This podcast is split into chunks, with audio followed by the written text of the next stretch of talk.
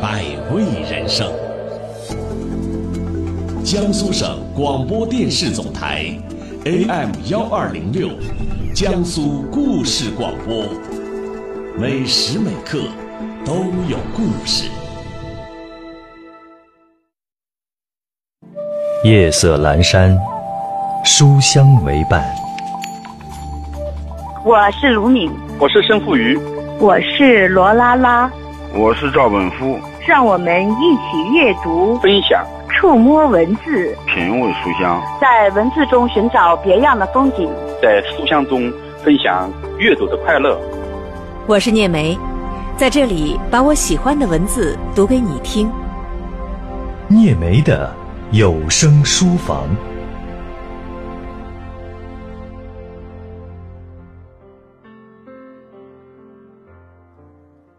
这里是中波一零五三调频九十一点四江苏文艺台，中波幺二零六江苏故事广播，每天晚上九点半双频播出的聂梅的有声书房节目。大家好，我是主持人聂梅。每天的这个时间呢，我都会在有声书房恭候大家的光临。每到这个年终岁末和新年来临的时候啊，应该是一个电影市场的旺季。因为每到这个时候呢，都会有好多好电影上映。昨天呢，我们说到了正在热映的国产影片《老炮儿》。其实呢，最近好电影真是不止《老炮》这一部，有好几部。马上呢，又有一部这个引进的大片要上映。哎，这部影片啊，也是很多人都非常期待的，包括我自己。什么电影呢？我先卖个关子，因为待会儿呢，我就会说到这部电影。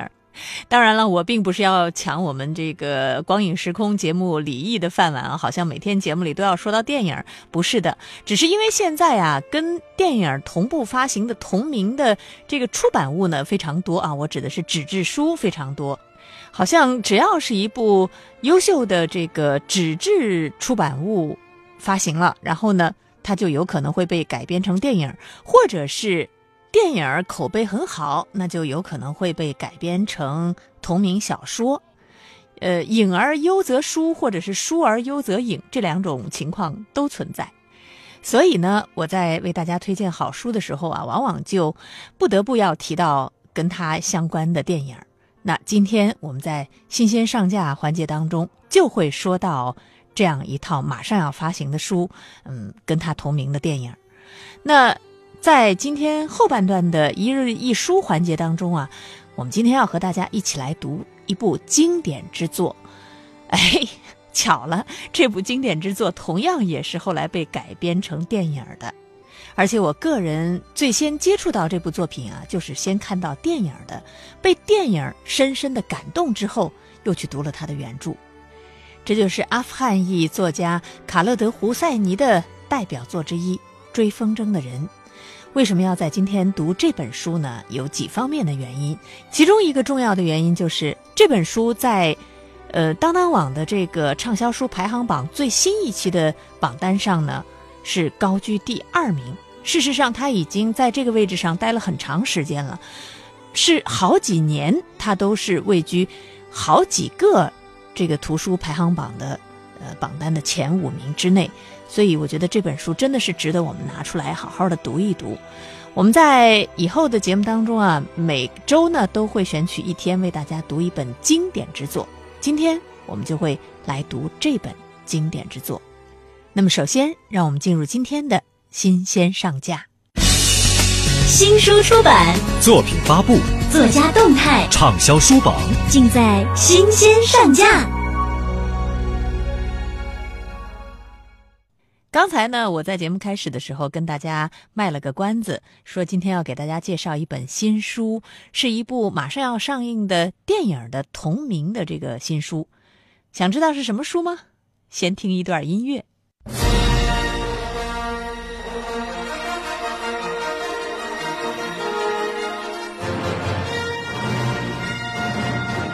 好老的音乐啊！没错，这就是《星球大战》。啊，我想问一下啊，这个咱们收音机前有几位是《星球大战》的粉丝啊？我想应该不少吧，反正我是。我曾经有一次在家里啊，这个正好休假，就一口气把正传、前传六部影片呢，整个又重新看了一遍，真是太过瘾了。而现在呢，星战粉丝们又可以有的期待了，因为马上《星球大战：原力觉醒》这样的一部新的影片呢，又要上映了。可以预见的是，又一轮科幻热、星战热即将到来。当然，我今天要说的不是电影，而是书，是电影的同名官方全彩系列绘本《星球大战》。这套书啊，将会由童趣出版有限公司出版上市，就在这几天。这是一套丛书，其中呢，《星球大战》正传三部曲彩绘版一共是三册，是星战正传电影同名全彩绘本。这套丛书啊，以堪称艺术品的画作、平实而简洁的文字，重述了《星球大战》这一银幕经典巨作。而令星战迷更加期待的呢，是《星球大战：原力觉醒》彩绘版。这本书以八十六张全彩手绘大图，再现了电影的经典画面，画风前卫又不失复古，笔触唯美而不乏硬朗，为读者带来震撼的观感。而且呢，是以清晰流畅的叙述，将电影故事凝练到一百三十六页当中，言简有力，平实一身。更有电影当中没有公布的一些秘密，等待读者自己去发掘。看电影的时候可以买一套回家再看。还有一套呢，我觉得更值得收藏，那就是十八册的《星球大战：少年绝地武士》，讲述的是后来成为绝地大师的。欧比旺·肯诺比少年时代随他的师傅奎刚学艺冒险的故事，欧比旺如何拜奎刚为师，如何与师傅建立起亦师亦友的深厚情谊，如何从一位冲动盲目的小学徒成长为日后沉稳淡定的真正的绝地大师？哎，这些可都是电影当中没有交代的内容啊！无论是前传、后传，还是马上要上映的这一部，其中都没有这一段，所以。很值得一看，嗯，买一套书吧。愿原力与你同在，这是我们星战迷的密语哦。哎呀，很好看的电影，很好看的书。不过呢，我们看电影也好看书也好，看到那个大战的这种刺激的场面，虽然很过瘾，但是绝对没有危险，也没有苦难，因为那都是虚构的故事。这要是真实世界里这么打来打去的话，那可就成了人类的灾难了。遗憾的是，这种灾难的确正在发生。在我们生活的这个星球上，有一个地方几十年来总是不停的在打仗，这个地方叫中东。最近呢，这个地方更是出现了一个令人谈虎色变的组织 ——ISIS。伊斯兰国，我相信很多朋友在看电视新闻的时候，心里都会想这么一个问题：说中东这地方为什么老是要打仗呢？而且为什么很多恐怖组织都是出现在这个地方呢？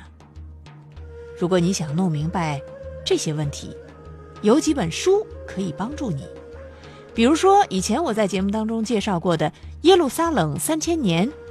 还有呢，就是中信出版社呢新近出版了两本书，一本叫《伊斯兰国简论》，还有一本叫《我的应许之地》。人们听说过伊斯兰国，多半都是因为它持续不断的宣教之战和残忍的恐怖行为，而在其吸引全球无数青年的社交媒体和视频宣传的背后，是一个国家的雏形。在《伊斯兰国简论》这本书当中啊，美国布鲁金斯学会的研究员查尔斯·利斯特上诉二十世纪九十年代末，从这个组织的核心人物阿布扎卡维从监狱释放开始，到现在。现今在伊拉克和叙利亚的大获丰收，全面介绍了伊斯兰国的历史演变、现状、组织结构、军事战略、内部策略、税收机器和治理模式等关键的一些问题，深入分析了其主要力量和未来的目标，并且呢，从近期和长远的角度分析了应该如何应对正在增长的新的威胁。利斯特指出，伊斯兰国并不是一次短期的脱轨失常，而是有着深刻的思想和社会根源。这本书可以帮助人们认识伊斯兰国的所欲所求，这也是了解怎样摧毁它的第一步。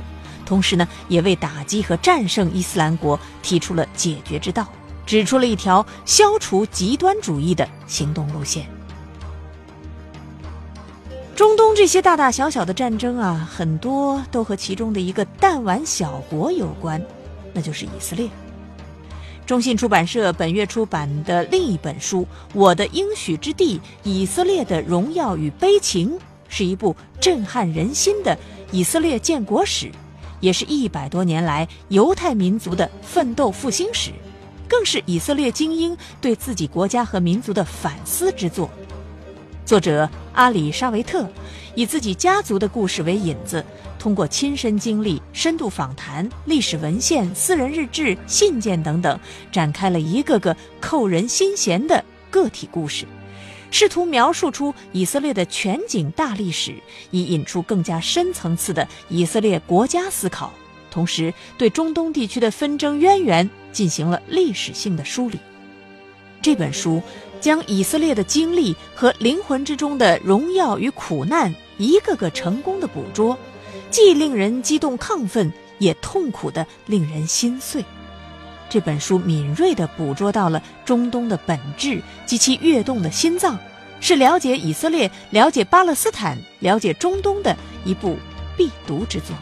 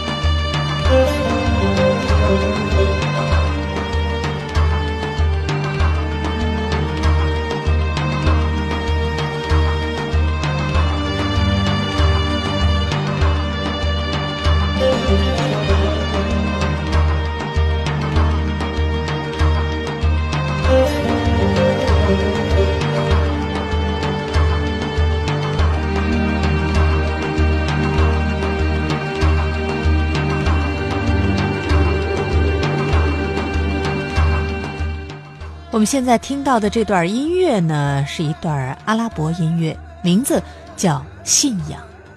是的，中东现在的乱局，应该说和那里的非常复杂的宗教信仰有很大的关系。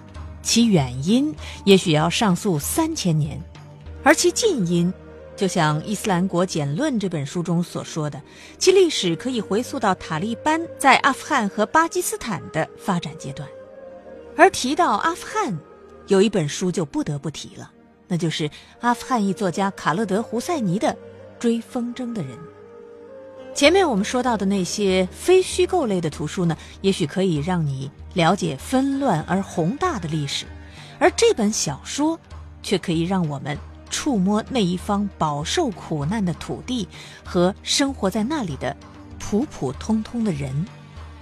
这本小说是近年来最震撼和感动我的书之一，一起进入今天的一日一书。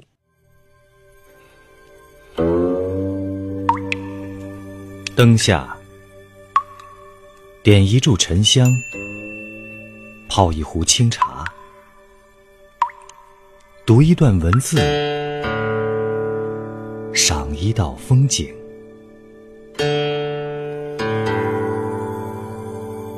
一日一书。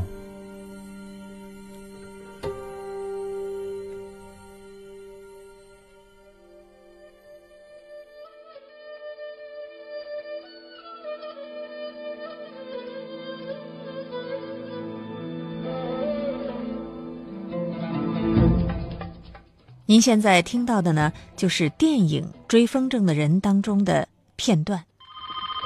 Hello? Hello? Amir John. Rahim Khan? جرباشی مرا باید داری 我最早接触到胡赛尼的这部作品，并不是直接看到书，而是偶然的一次深夜看电视，电影频道正在播放一部叫《追风筝的人》的电影。电视里，两个中亚人长相的男孩正在放风筝， 男孩脸上兴奋纯真的表情，那只会发出响亮哨声的上下翻飞的风筝。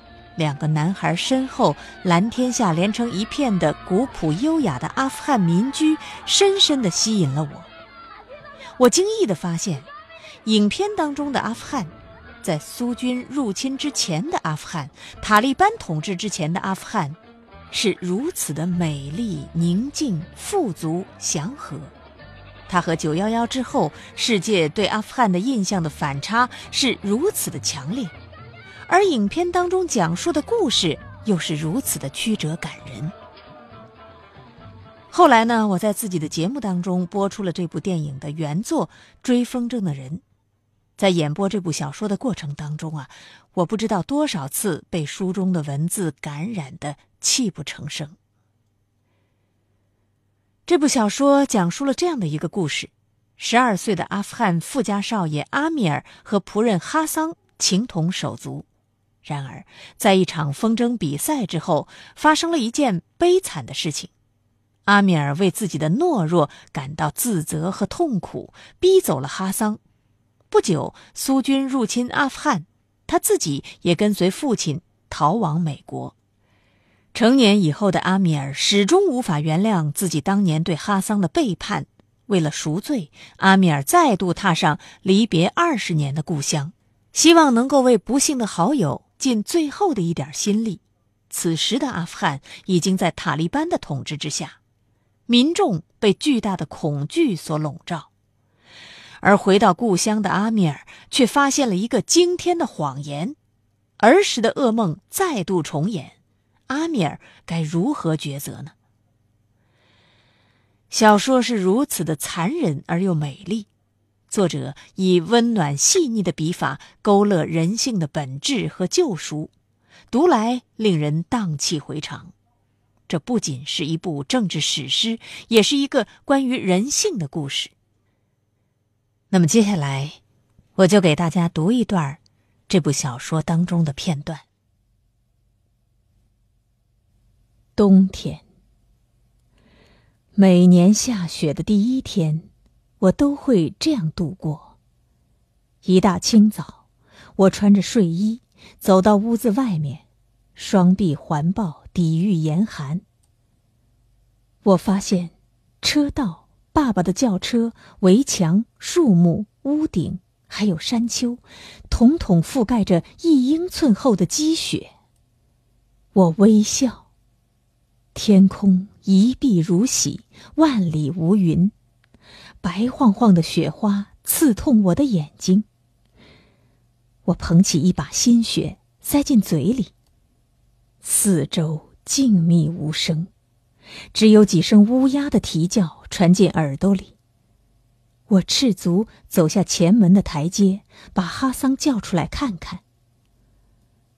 冬天是喀布尔每个孩子最喜欢的季节，至少。那些家里买得起一个温暖铁炉的孩子是这样的，理由很简单：每当天寒地冻，学校就停课了。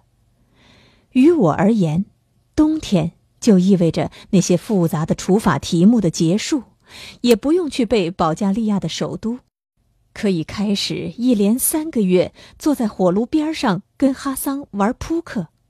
星期二早晨去电影院、公园看免费的俄罗斯影片，早上堆个雪人之后，午餐吃一顿甜五青拌饭。当然，还有风筝，放风筝，追风筝。对于某些可怜的孩子来说，冬天并不代表学期的结束，还有一种叫做自愿冬季课程的东西。据我所知，没有学生自愿去参加那些课程，当然是父母自愿送他们去的。幸运的是，爸爸不是这样的家长。我记得有一个叫艾哈迈德的家伙，住的地方跟我们家隔街相望。他的父亲可能是个什么医生，我想。艾哈迈德患有癫痫，总是穿着羊毛内衣，戴着一副黑框眼镜。阿塞夫经常欺负他。每天早晨，我从卧室的窗户看出去，他们家的哈扎拉佣人把车道上的雪铲开，为那辆黑色的欧宝清道。我看着艾哈迈德和他的父亲上车。艾哈迈德穿着羊毛内衣和冬天的外套，背着个塞满课本和铅笔的书包。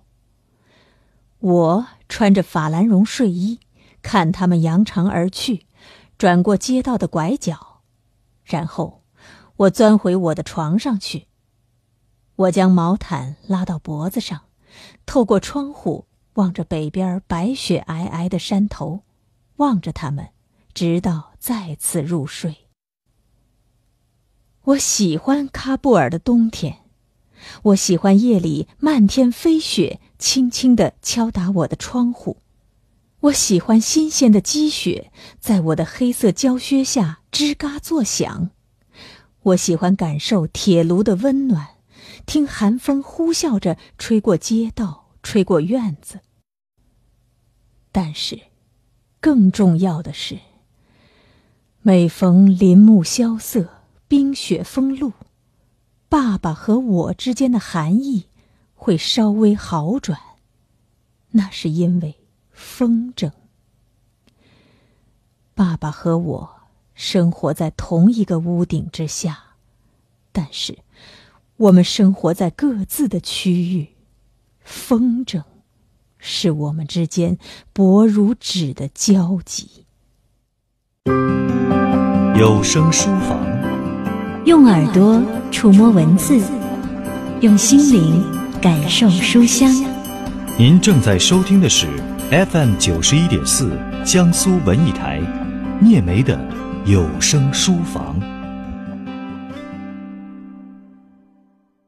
这的确是一部名副其实的当代经典。我相信很多朋友听了我刚才的演播之后呢。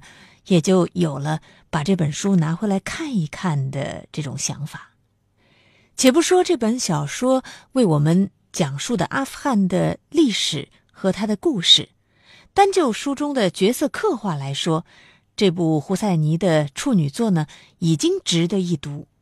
从敏感、缺乏安全感的阿米尔，到他具有多层次性格的父亲，直到阿米尔回到阿富汗之后，才逐步揭露父亲的牺牲与丑闻，也才了解到历史在美国与中东的分叉。这些内容缔造了一部完整的文学作品。将这个过去不引人注意，在新千年却成为全球政治焦点的国家的文化呈现在世人面前，巧妙惊人的情节交错，让这部小说值得瞩目，同时又具有了时代感和高度的文学质感，极为难能可贵。